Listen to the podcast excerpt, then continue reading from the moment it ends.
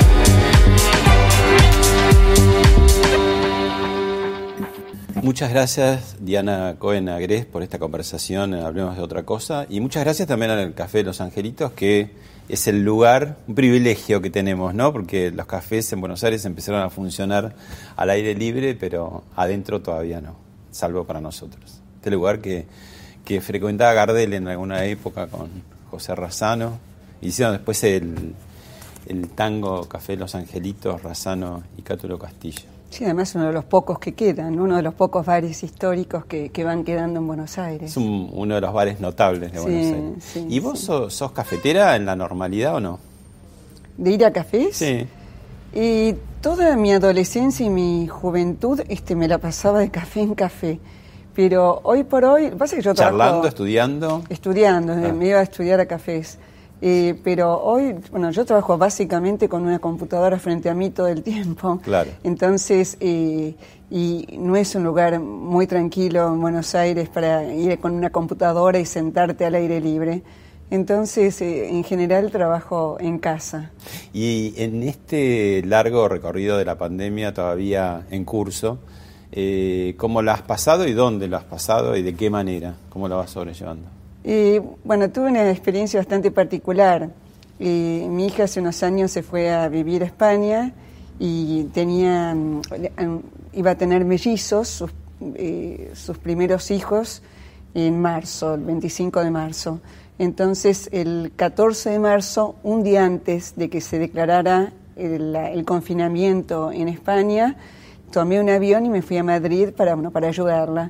Entonces estuve seis, siete meses en Madrid, eh, que llegué cuando había mil muertos por día prácticamente en y que el España, confinamiento ¿no? era fuerte. Era un confinamiento muy fuerte, entonces ver eh, la plaza, por ejemplo, del Sol, ¿no? Eh, ver Sol totalmente vacío, eh, sin, este, sin una persona en ese lugar habitualmente tan bullicioso. Claro, Con eh, imágenes del fin del mundo, ¿no? Sí, realmente fue un- un- una, son escenas que, que no voy a olvidar nunca. ¿Y los mellizos qué tal?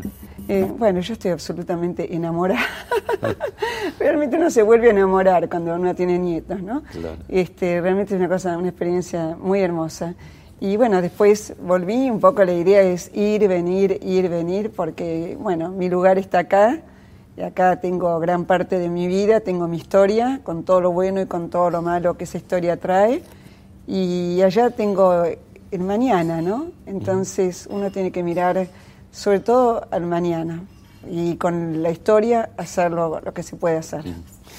Diana, un, un- vos lo decías recién, eh, aludiste, un, un abismo horroroso partió tu vida en dos, ¿no? En 2011 con, con el asesinato de tu hijo Ezequiel en una entradera. Pero, digo, eh, ese, caso, permitiendo que lo diga desde más distancia, ¿no?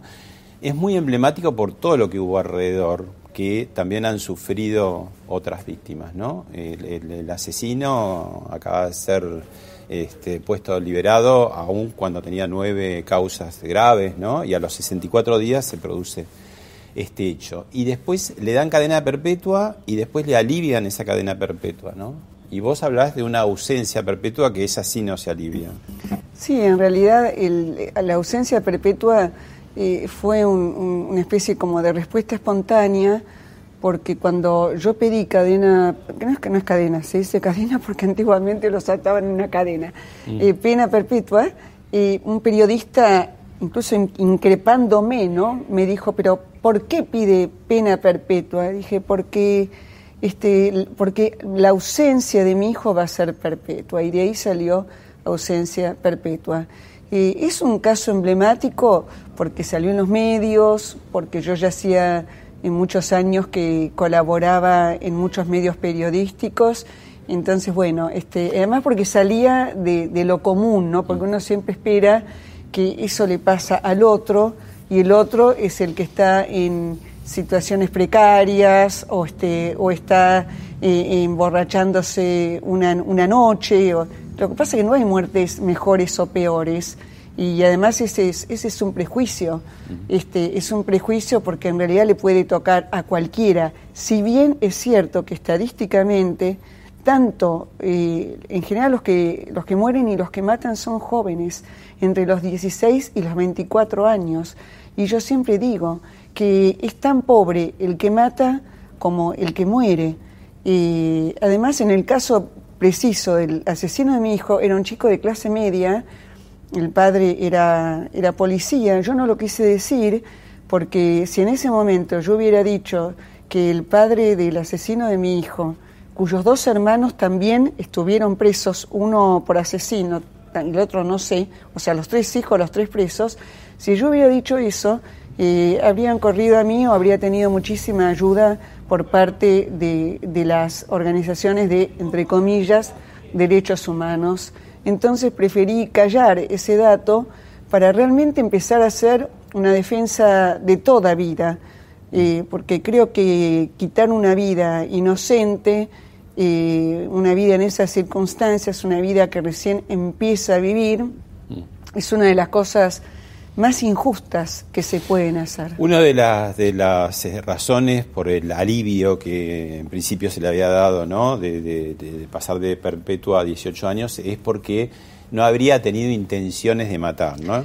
Claro, porque llamó a la madre este, una vez que salió de ahí y le dijo llorando que, este, que él no había querido matar. Ese es el argumento de los jueces como para este, decir que no tuvo intento, intención de matar. Igual es la intención, digamos, cuando una persona va armada a hacer un acto de esta naturaleza, decís, va de suyo, que incluye la posibilidad muy cierta de que pueda pasar eso. Y de hecho pasó, ¿no? Por supuesto, mira, hay varias cosas. En primer lugar, eh, yo siempre le digo a una mamá que viene a Usina de Justicia, cuando le dan, nosotros hacemos todo el seguimiento, ¿no? Hasta después del juicio, y a veces este, dictan perpetua, yo le aviso, mira, le digo, espera que llegue, no, te entusiasmes, porque una vez que llega a casación, esto es, eso es para, para los medios, ¿no así? Uy, perpetua, perpetua, pero cuando llega a casación, en mi caso, los jueces eh, Alejandro Slocar, Ana María Figueroa, que ahora en, este momento están en los diarios, y Ledesma, fueron las que bajaron eh, la, la pena de perpetua, a 18 años más 5 por todos los eh, delitos anteriores, pero en realidad ya está pidiendo salir y recién pasaron nueve años. ¿Y podría salir? Eh, depende de, Es todo discrecional en realidad. ¿Por qué hay tantas instancias para la condena, para llegar a una condena, y no hay tantas instancias para las liberaciones? Eh, porque hay instancias para la condena, porque en realidad es así, eh, hace unos años, cuando la, cuando la Corte Interamericana eh, ordenó que hubiera dos instancias, acá en la Argentina se transformó, en primer lugar, en una multiplicidad de instancias y además tiene que, acá lo hicieron como doble conforme. Entonces, cuando bajan, supone, en el caso de la perpetua, ¿no? Dictan perpetua, entonces el abogado del asesino apela entonces eh, bajan, este, eh, lo bajan a, en este caso, homicidio en ocasión de robo, o supone pueden bajar a criminis causae.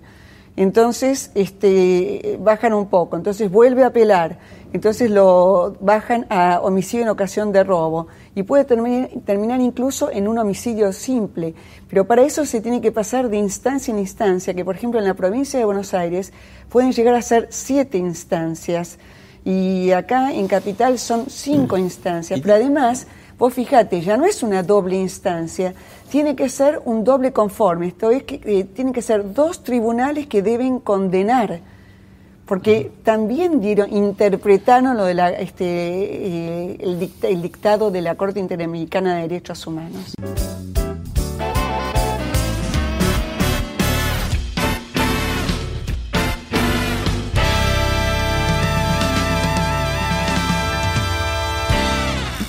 Se beneficia, Diana? Bueno, va de suyo que justamente lo que se llama el reo es el más beneficiado por todas estas instrumentos, herramientas que tienen sus abogados a favor, ¿no? Pero uno diría que finalmente la que queda inerme es la sociedad toda, porque aún los que son más garantistas tampoco están salvados de que puedan pasar por eh, esa ocasión. ¿no? Además, no sé, ustedes por usina de justicia que vos presidís, ¿no? que, se, que, justamente observa y estudia todos estos casos, em, quizás tenga, tenga el dato, ¿no? pero ¿cuántos crímenes se producen por reincidentes? Como el caso del asesino de tu hijo que debía estar preso y a los 60 días produce el asesinato. ¿no? Primero, ¿quién se beneficia?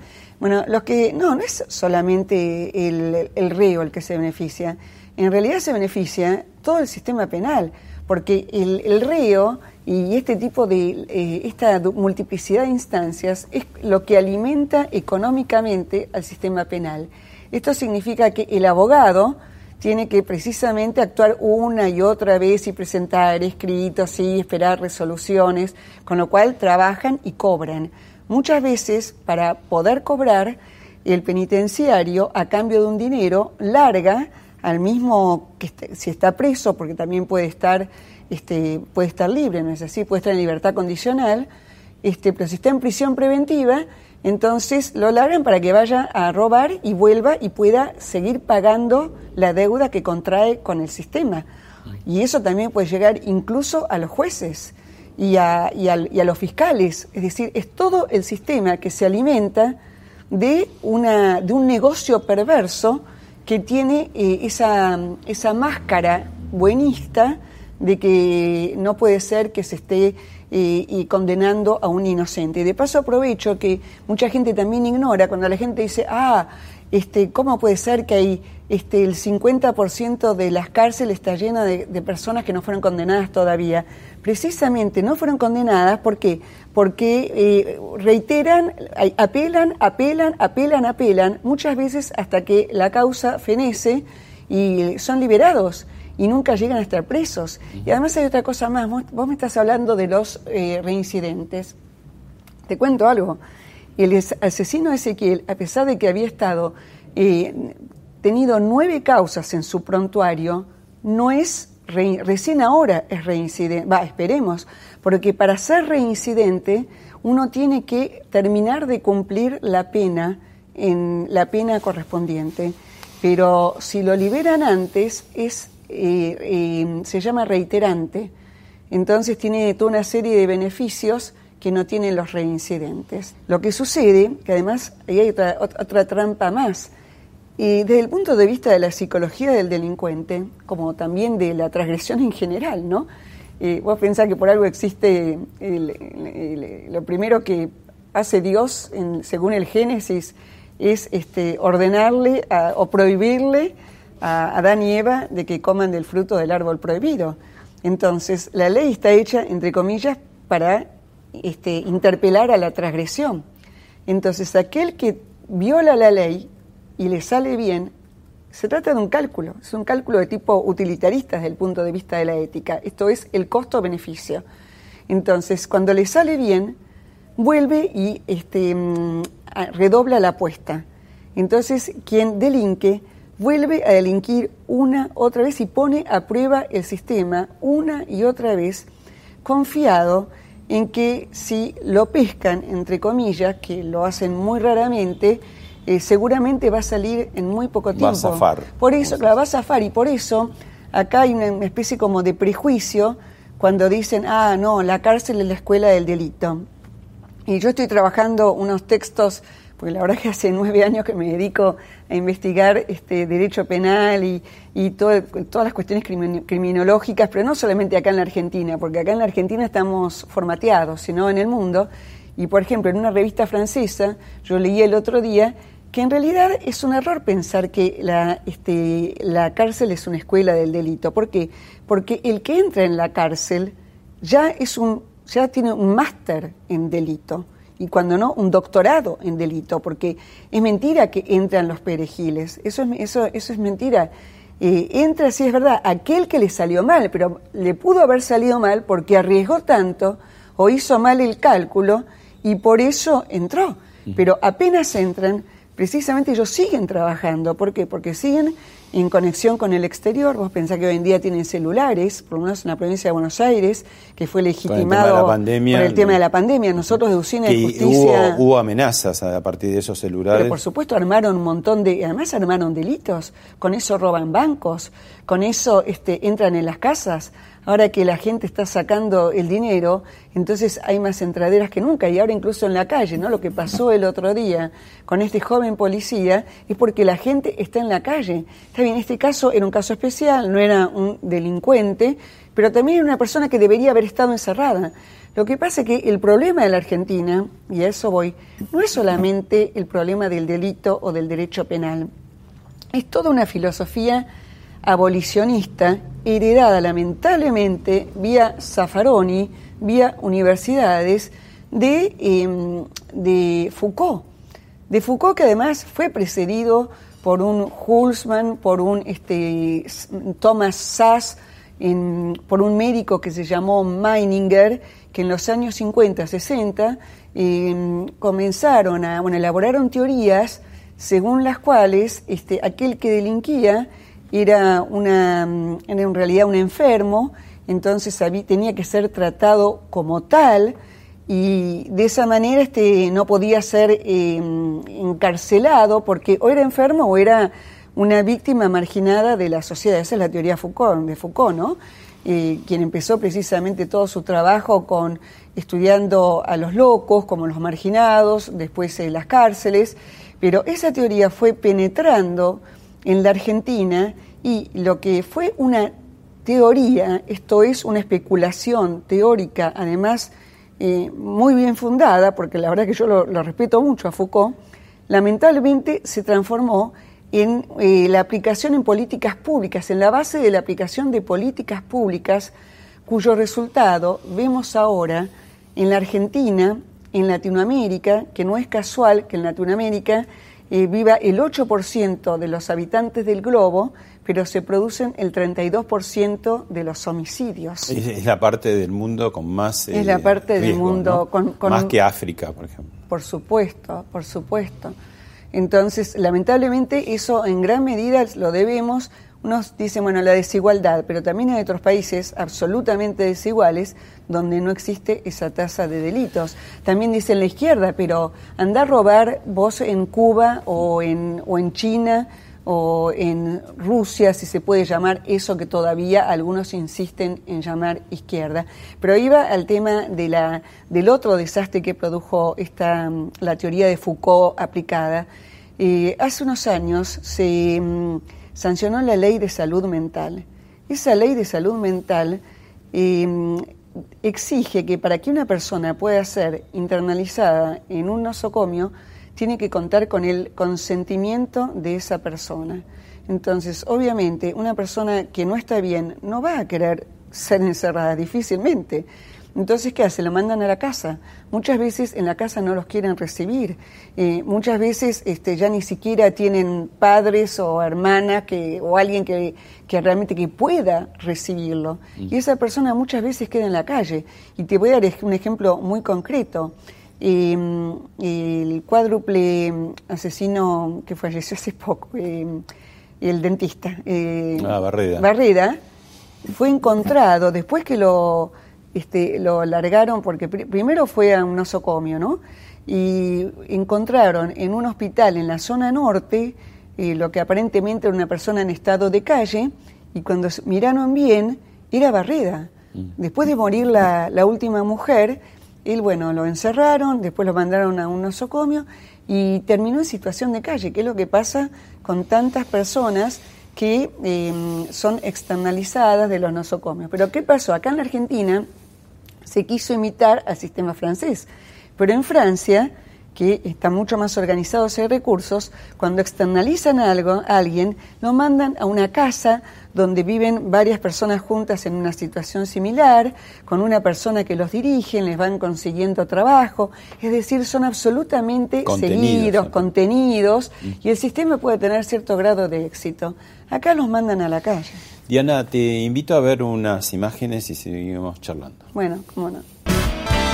Pero vos no podés aplicar la ley sueca a la Argentina o a Latinoamérica. Hay mucha gente que ha cometido un daño alguna vez y no merece ser sancionada por siempre por ese daño. No estoy hablando de daño, estoy hablando de una vida que quitaron.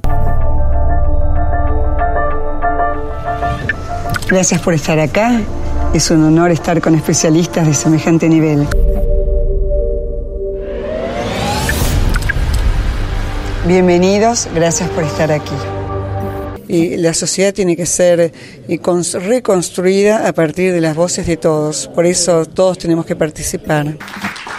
Bueno, buenas noches a todos. El tema de hoy en esta charla es ¿qué pasa con la reproducción asistida y los nuevos formatos de familia?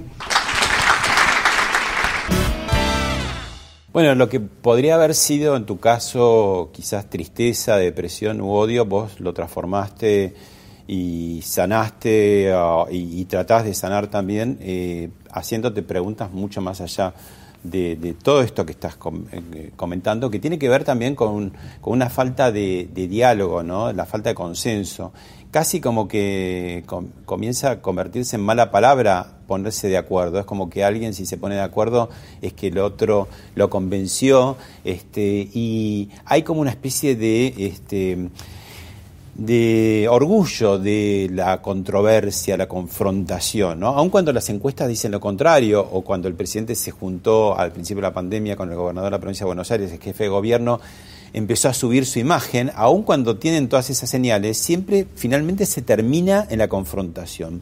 ¿Por qué nos cuesta tanto eh, enriquecernos además con las ideas que no son las mías o las tuyas con las de otros, que en, los países desarrollados sucede, ¿no? Es decir, eh, qué bueno eh, que me vas a enriquecer con la diversidad, que es una palabra que se usa tanto, pero en las ideas, y eso no funciona. ¿Por qué? ¿Por qué el consenso tiene tan mala prensa? Porque yo creo que nuestro país está atravesado por la división desde hace muchísimos años, ¿no? Eh, incluso antes de que nosotros naciéramos. Y, el diálogo, eh, porque se transforma en una puja de poder. Vos fíjate que la mayor parte de los argumentos en política, o también en cualquier orden, son lo que se llaman los argumentos ad hominem, que hoy en día podríamos decir ad, feminam. O sea que en lugar de discutir los argumentos, eh, terminás em, y derrapando, insultándolo al otro, ¿no? Claro, un poco, digamos, es, yo, el tema es A, y como vos eh, A no me podés ganar, entre comillas, me este, contestás con B. Y así se va pateando un tema hacia otro, ¿no? Que las redes sociales alimentan mucho eso, ¿no? Se empieza hablando de un tema y después te tiran por la cabeza otro tema, ¿no? Porque vos hiciste tal cosa. Eh, claro, es, eh, lo que pasa es que no se puede discutir ideas. Y yo creo que no se puede discutir ideas, y lo que voy a decir tal vez es un poco fuerte, porque no hay ideas en el país, porque hace muchos años que vivimos atascados en el mismo lugar. Y te voy a contar una anécdota este, personal y disculpame la autorreferencialidad, pero creo que eso sintetiza lo que pasa en muchos ámbitos. Eh, yo enseñé durante 35 años en la Facultad de Filosofía y Letras y mm, después de doctorarme hice un máster en Australia sobre bioética precisamente, donde a mí me dio vuelta la cabeza porque era otra manera de eh, debatir. Contá eh, breve qué es la bioética. La bioética es, eh, es, el, es una, hoy en día es una transdisciplina que se dedica a estudiar todos los problemas éticos que surgen en la práctica médica y en la investigación. Mm. Fundamentalmente nació después de los años 50 eh, la ética de la investigación con el juicio de Nuremberg, cuando se descubrieron todos los horrores que hicieron los médicos nazis, Y por otro lado, cuando se creó la, cuando se inventó la sala de terapia intensiva, esto es la posibilidad de, mm, de mm, que una persona permanezca indefinidamente conectada a aparatos que la mantienen con una vida artificial, entonces ahí precisamente surgió la pregunta, bueno, ¿qué hacemos con estas personas que están vivas pero que ya no lo están? En realidad me dediqué a bioética, mm. incluso mi primer libro que yo creo que es mi mejor libro, fue el, segundo libro en realidad, que es este un libro que se llama Por mano propia, y también arranca de una cuestión vivencial, ¿no? Porque vos hablaste de un dolor. Yo tuve dos grandes dolores en mi vida, ¿no? La primera fue la muerte de mi madre, cuando era muy, muy joven, de Alzheimer, donde estuvo seis años enferma. Y mm, se enfermó cuando ya tenía apenas 59 años. Y cuando yo la le veía que ella se degradaba en el día a día, cuando yo fui a verla y, me dijo, ¿quién sos? No te conozco, no conozco a nadie con ese nombre. Entonces ahí me di media vuelta y me fui llorando, ¿no? Y ahí me pregunté, ¿cuándo tiene sentido la vida y cuándo deja de tener sentido la vida? Y la verdad que eh, desde siempre yo puedo elaborar mis duelos, porque para mí mi madre se murió ese día, eh, escribiendo. Y así fue como escribí este libro, que es un libro de filosofía, también de bioética, es un libro sobre la existencia, sobre el sentido de la vida. Y bueno, después el otro libro que arranca profundamente de lo que me pasó fue Ausencia Perpetua. Mm. Pero te iba a contar una anécdota.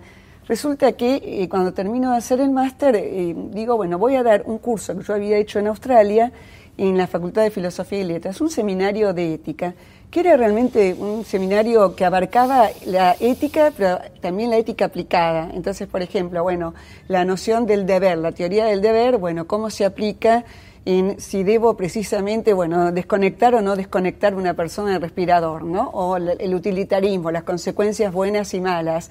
¿Qué pasa si tengo que, este, tengo dinero para hacer un plan en, una, en un hospital. ¿Qué hago? ¿Compro un aparato de alta complejidad o eh, armo una campaña de vacunación? Es decir, em, de alguna manera em, eh, privilegio el bien de algunos o de muchos. Bueno, todas esas cuestiones que tienen una, una practicidad en la vida cotidiana y que se valen de argumentos para ver cuáles son las mejores razones.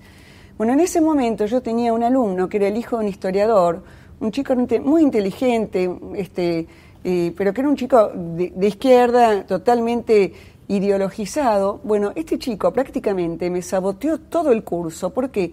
Porque él, haría, él hacía una lectura marxista de cada uno de estos temas. Entonces yo hablaba de eutanasia y terminábamos en Marx. Hablaba de reproducción asistida y terminábamos en Marx. Entonces ahí me di cuenta que eh, ahí estaba el germen, de alguna manera, de la falta de ideas y de lenguaje que tenemos hoy. ¿Por qué? Porque lamentablemente ya no son solamente las ideas, ni siquiera tenemos palabras, hablamos con un vocabulario pobrísimo. Y eso lo noté ahora en mi estadía en España, que yo, que soy universitaria, realmente había muchísimas palabras que desconocía, pero no solamente uno tiene que ir a España, eh, si uno va a Chile, si uno va a, México, si uno va a otros países de Latinoamérica, también se encuentra con un, con un repertorio, con un vocabulario que nosotros no poseemos. Y ustedes saben que lo simbólico, el lenguaje es, es precisamente, se, se, opera en el registro de lo simbólico. Entonces creo que si tenemos tan poco lenguaje es porque precisamente no podemos operar en el nivel de lo simbólico. Por eso incluso los chicos tienen dificultades en la Argentina en matemática. Por eso las pruebas PISA este, tienen tantas dificultades y tratan de, poner precisamente excusas de tipo sociales para eh, justificar una realidad que puede ser explicada, pero no justificada, porque son dos cosas distintas. Entonces, lamentablemente, nosotros vivimos sin ideas. Entonces, como no hay ideas, uno tiene que terminar insultando al otro. Otro material para ver. Sí. Por la liberación de algunos presos que no tienen que estar en la calle, de violadores, de secuestradores, de homicidas. La gente está protestando con sus cacerolas, Diego. Eh, la ex jueza María Laura Garrigós de Rebori había anticipado, ahora que está a cargo del servicio penitenciario, ¿no? Eh, un incremento de la actividad del delito. Y por otra parte, una jueza debió obligarla a, recibir, a aceptar presos de, eh, condenados por la ciudad de Buenos Aires. ¿no? ¿Por qué te parece que se dio esta suelta de presos que decían, bueno, es para que no se contagien? Y un poco lo que empezó dolorosamente en el conurbano a decir, bueno, los delincuentes eh, liberados y, la gente de bien, la de trabajo, presa adentro de su casa, porque digamos se empieza a poner como peligroso el, transcurrir ¿no? en sus barrios. ¿Por qué sucedió esto y, esta liberación ¿no? que es tan emblemática? Es que respecto de la jueza, perdón, de la ex jueza, ex jueza Garrigós de Rebori, no es que sea pitoniza, no es que ella tiene poderes especiales para anticipar el futuro, sino que era lo lógico. Lo que pasa es que ella en lugar de comentar eso tendría que haber hecho algo para que eso no sucediera, que es lo que está pasando hoy en día con la seguridad. Es decir, tenemos comentaristas por todos lados. Una cosa es que yo comente, que realmente soy filósofa, estoy, mi mundo es otro, bueno, yo puedo comentar con una cierta racionalidad pero si ya me pagan para, este, para alentar o promover políticas públicas, yo no puedo limitarme a comentar. Ahora, esa gente, que está, yo digo, cada persona que hoy en día muere en la Argentina es responsable de esa muerte la señora Garrigós de Rebori, el señor Violini y toda esa sarta de personas que integran el poder judicial que en realidad, están a favor de la muerte, no de la vida. Porque si estuvieran a favor de la vida, cuidarían la vida como realmente se debe cuidar, empezando precisamente porque, esa porque la persona que delinquió quede confinada, porque además eh, cuidan la vida del que está confinado y del que está afuera, porque por otro lado prácticamente no hubo contagios en las cárceles. Creo que murieron en, en, una provincia entre ríos, creo que, o Corrientes, cinco o seis eh, presos. Eh, acá en Buenos Aires falleció, no, que no falleció, en realidad agarró covirus, una persona que había ido a hacerse un tratamiento a un hospital público, un tratamiento de diálisis y volvió con COVID que finalmente se recuperó. Y además siempre existe la posibilidad de, un hospital de campaña. Lo que sucede acá es como, es, es el relato, es, pero no lo quiero llamar relato, es la distorsión de la verdad. Eh, es como que este, es una negación de los hechos y eso es muy difícil de poder este, realmente llegar a buen puerto con ese tipo de distorsión, porque si yo te digo, bueno, acá hay un vaso y, y los dos aceptamos ese hecho, entonces ahí podemos discutir que ese vaso es de vidrio, es de cristal, es de plástico. Pero si vos me decís, no, acá no hay ningún vaso, entonces es imposible toda discusión. Entonces, ¿qué ideas vamos a tener? ¿Qué palabras vamos a poder emitir en el plano discursivo como para que realmente podamos florecer como sociedad y como personas? Diana pasó por, hablemos de otra cosa, Toti Flores y dijo lo siguiente. Yo te puedo asegurar que ser pobre, estar pobre, no es ser delincuente. Es una mirada un poco elitista, yo Creo, yo creo que sí, absolutamente discriminatorio. Y, eso no significa que vos te, haces ladrón porque necesitas. Mm. Este, y creo que en ese sentido es también un poco la mirada de Cristina con relación a la matanza. El uso de los pobres está presente también en eso. Bueno, lo que dice Toti Flores, ¿no? Un poco el tema también a veces que es, finalmente es paradójicamente una mirada elitista, ¿no? El pobre delinque porque no tiene otra forma de mantenerse, cosa que a los pobres los ofende eh, horrorosamente, ¿no? Porque delincuentes puede haber, eh, hay en todas las clases sociales. Y es una estigmatización. Entramos en el tema de mérito o no mérito, ¿no? Que también en los últimos tiempos ha sido muy, este, muy sacudido y muy mal interpretado, ¿no?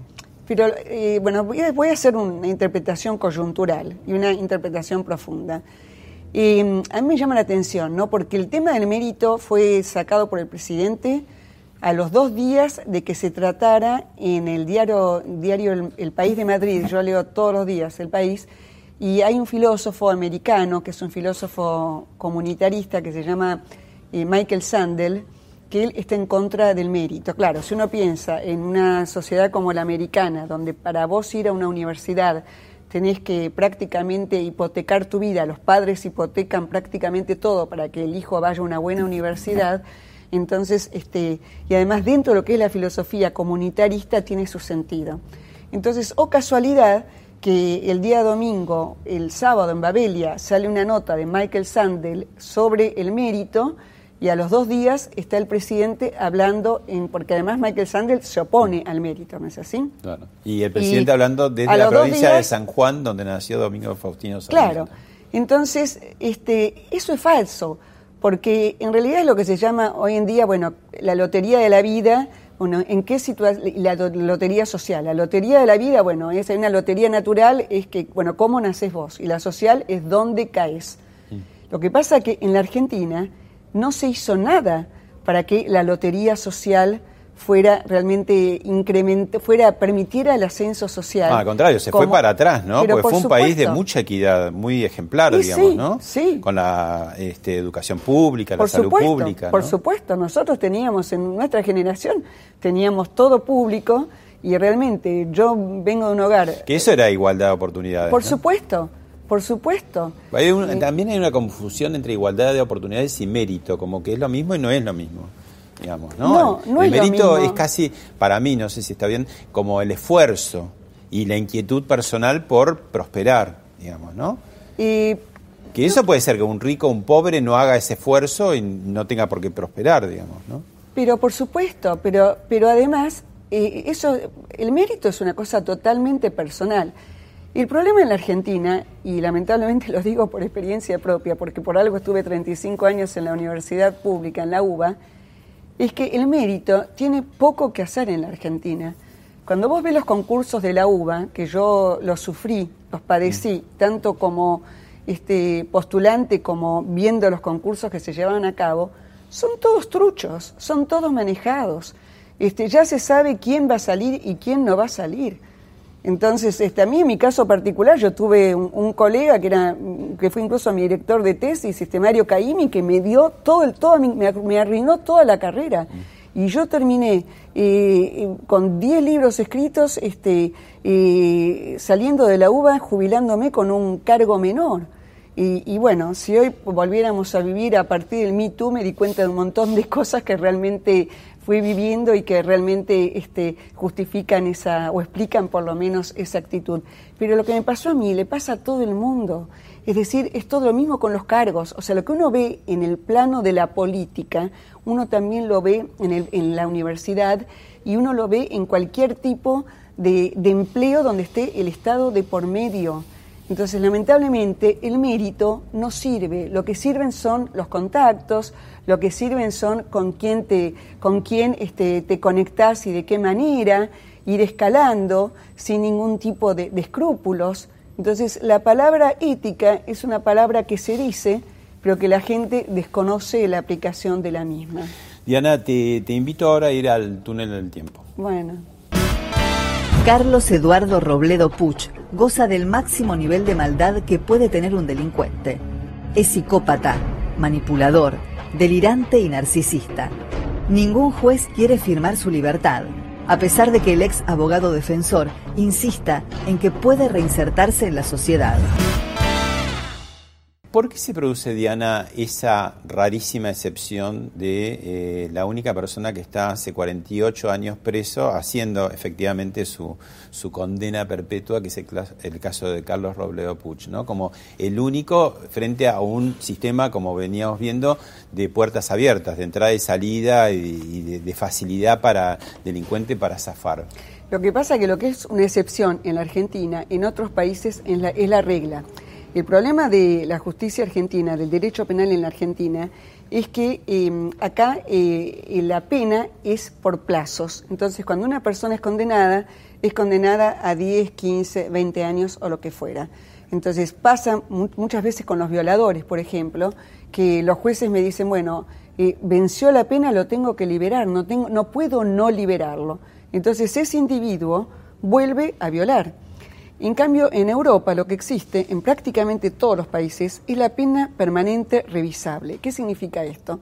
Que cada tanto, una vez que el individuo este, cumplió un plazo, es em, de alguna manera revisado por los jueces. Si el individuo condenado no está en condiciones de salir, entonces se queda hasta que esté en condiciones. Por eso prácticamente en un país como Alemania, tengo los datos, hay un 2% de reincidencia. Lo que pasa que, y además 2% que uno fue que incendió una casa, eh, de ese 2%, y, eh, eran realmente casos menores, homicidios prácticamente no había, no homicidios, ¿no? Prácticamente no había reincidencia. ¿Por qué? Porque tiene que cumplir toda la pena, que es larga, y además una vez que salen, tienen que estar 10 años donde son em, custodiados por lo, que, por lo que acá sería el patronato de liberados, que acá prácticamente no existe.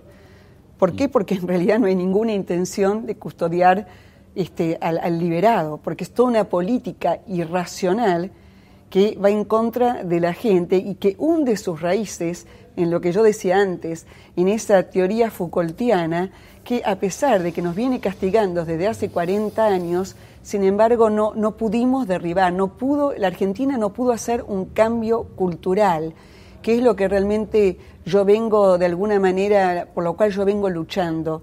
Porque yo no lucho solamente, bueno, para que este, no siga matando, sino para que haya un cambio cultural, para que realmente nos despertemos y nos demos cuenta que la experiencia nos indica que en los últimos 40 años fuimos de mal en peor en todo, en educación, en salud, en seguridad, que es una metáfora, porque acá no hay inseguridad, acá hay gente que muere.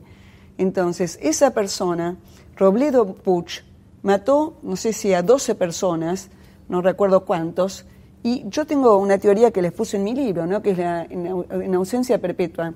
El pacto social, esto es cuando este, la teoría contractualista, fundada básicamente a grandes rasgos por Hobbes y seguida por Locke y después por Rousseau y otros, establece que hay tres bienes básicos en la vida.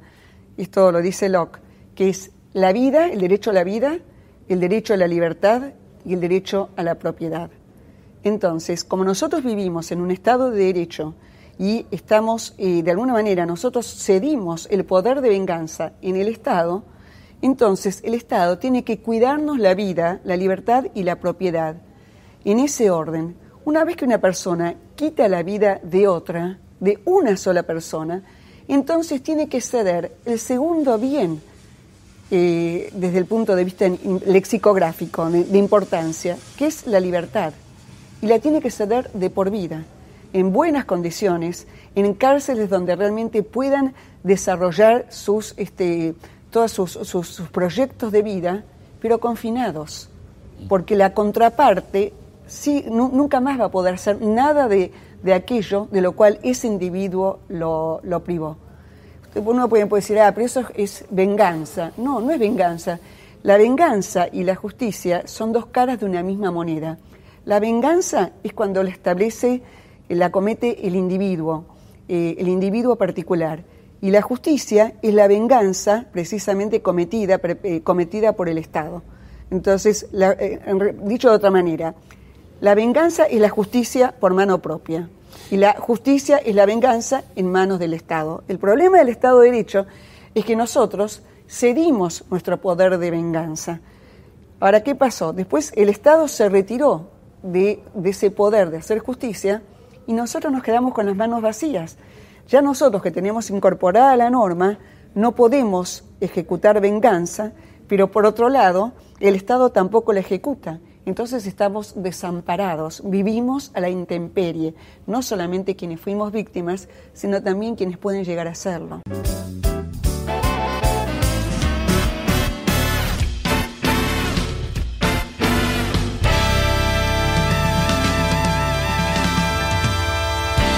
Vamos ahora a otro tema y te invito a ver unas imágenes.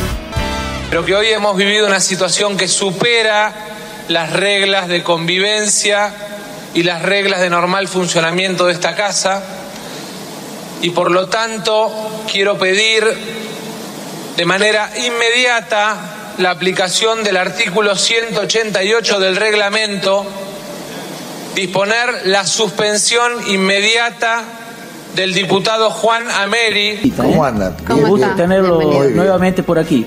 Hermoso, muy lindo el lugar ¿Cómo Esta está? chica que me Ah. encanta. Es el perfil que a mí me gusta. Ah, ¿sí? La puedo mirar más tranquila esta preciosura. Horas después de la denuncia, Alperovich desmintió a su sobrina desde Miami. Todos saben quién soy. Llevo años desarrollando una honorable actuación pública, sin cuestionamientos algunos, tuiteó. Bueno, ejemplos, algunos recientes de, políticos, políticos importantes con cargos en, en- en- legislaturas, en, eh, en consejos deliberantes, ¿no? Y se me ocurría ligarlo un poco con, tu libro La vergüenza, la, la derrota narcisista, ¿no? Porque hay, estos son tres nomás, pero hay otros ejemplos de gente que tiene eh, responsabilidades de conducción o de, armar leyes o de impartir justicia que de pronto tiene tan corrompida su, su moral, ¿no? Y tan explícita que además la muestra, digamos, como fue el caso del ex diputado Amerí en una sesión del Congreso de la Honorable Cámara de Diputados de Sí, la que Nación. se perdió la vergüenza. Y lo que se produjo en los últimos años, que eso va de la mano de la degradación cultural que sufrimos, es la borocotización de la política. Entonces, donde se salta de partido en partido o se, o se trivializa el, lugar que cada uno ocupa. Y eso, desde el punto de vista eh, práctico, yo empecé, bueno, pero sé que es casi imposible, es muy difícil hacerlo, pero yo lo atribuyo a las listas sábanas. Yo creo que la existencia de las listas sábanas fueron una, realmente fueron un un castigo para, para el país. Además estamos en permanente, me estoy quizás yendo un poco del tema, pero estamos este, siempre o en año electoral o en, año, o en un año que se prepara para lo electoral, ¿no? Con esto de que cada dos años este, se dan estos pasos con los cuales de alguna manera siempre la gente está en carrera. Entonces terminamos con individuos como estos, donde realmente no, no tienen la preparación, no tienen la formación y aparte porque, porque es el negocio de la política. La política es un negocio donde uno, el electorado compra al mejor postor, es decir, aquel que le dice lo que el, ele- el- el- el elector quiere escuchar. El problema es que una vez que el político asume el poder, entonces ese lazo se corta y ya no responde al electorado. Por eso nosotros decimos, eh, de alguna manera, de forma equívoca, que vivimos en un país representativo. ¿Por qué? Porque los funcionarios, a nosotros, los legisladores, no nos representan. Porque una vez que los legisladores suben al poder, se olvidan de todo lo que prometieron y hacen lo que quieren. Y nosotros no tenemos manera de re- reclamarle. ¿Cómo puede ser que cuando empezó la pandemia este, se hayan auto eh, subido las dietas y nosotros no tenemos ningún tipo de control? Si nosotros quisiéramos, por ejemplo, modificar las listas sábanas, no hay manera de hacerlo. Solamente lo puede hacer el Congreso. Y el Congreso no lo va a hacer porque ese es el negocio precisamente con el que juntan este, dinero para, poder este, ganar este, las elecciones. Entonces, yo digo que estamos presos de la clase política y hay una gran parte de la dirigencia, esto es empresarios, intelectuales, entre comillas, periodistas, que son cómplices de esta situación. Son cómplices, porque además, ¿esto acaso no lo sabían? Lo que pasa es que todo esto salta cuando realmente hay un caso, bueno, descollante que pasa a la opinión pública. Lo que yo creo es que lo que tenemos que hacer es, para usar una palabra que mucho no me convence, pero que ya está incorporada en el lenguaje, es empoderar a la sociedad civil. Tenemos que rescatar el concepto de ciudadano. La sociedad se está empoderando a sí misma. Sí, y ¿no? tenemos que seguir empoderándonos, porque no puede ser que estemos a merced de quienes nos gobiernan, que en última instancia, en principio, son nuestros representantes y tienen que, responder a la, a realmente a, la- a las propuestas con las que ganaron sus escaños en, en la- en las legislaturas. Entonces, eso lamentablemente no se cumple.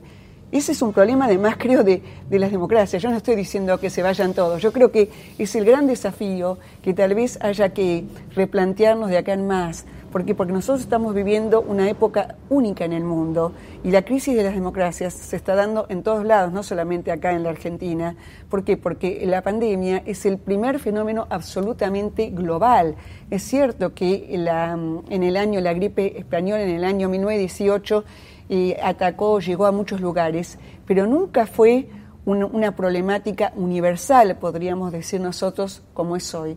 Entonces, eh, entre la pandemia, donde se están modificando distintas eh, condiciones, eh, condiciones materiales de vida, O sea, yo llegué acá con, una, este, con un barbijo, estamos a distancia social, bueno, en otro momento nos hubiéramos besado, nos hubiéramos abrazado, nos hubiéramos tenido algún tipo de contacto que ahora ya no lo tenemos. Esto que yo estoy expresando muy someramente va a traer, si dura, si perdura en el tiempo, un cambio de creencias. Esto es, las condiciones materiales de vida produce un cambio en los sistemas de creencias. Entonces, los sistemas de creencias hoy en día son mucho más horizontales, sobre todo a través de las redes que vos antes mencionabas, de lo que podían ser hace 500 o 600 años, precisamente cuando se creó, por ejemplo, el, derecho, ¿no? la ciencia del derecho o la política, por lo menos como la, democracia, que en realidad nació en Grecia, pero que era una democracia directa. La democracia representativa nace en Inglaterra en el siglo XVII, después de una guerra, donde eh, había que buscar una manera en que pocas personas representaran a la totalidad de, las, de los ciudadanos que se querían, que en realidad querían este, oponerse a la monarquía. Entonces, esa democracia se fue transformando y hoy en día yo no tengo la solución, pero creo que hay que repensar en el marco de la democracia una, una versión distinta de la democracia, porque la democracia, tan como, tal como la conocemos hoy, no puede sobrevivir, porque ya hoy la, la relación entre los gobernantes y los gobernados es otra, es mucho más horizontal. Entonces creo que el gran desafío de todos los cientistas sociales y políticos y todas las escuelas de políticas que hay en la Argentina, que además una vez me acuerdo que me reí porque eh, precisamente salió en el diario de la Nación que la Argentina tenía, creo que duplicaba en escuelas o triplicaba en escuelas de políticas públicas a Francia y Estados Unidos.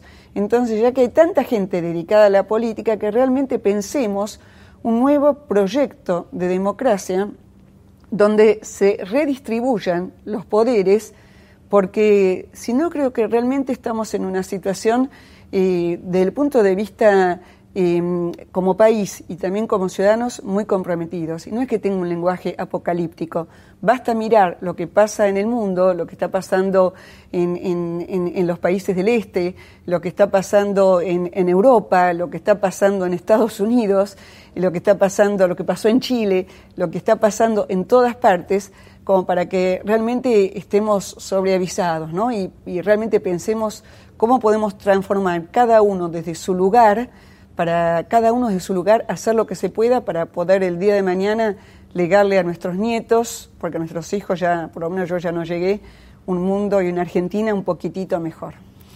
Gracias, Diana. Gracias a vos.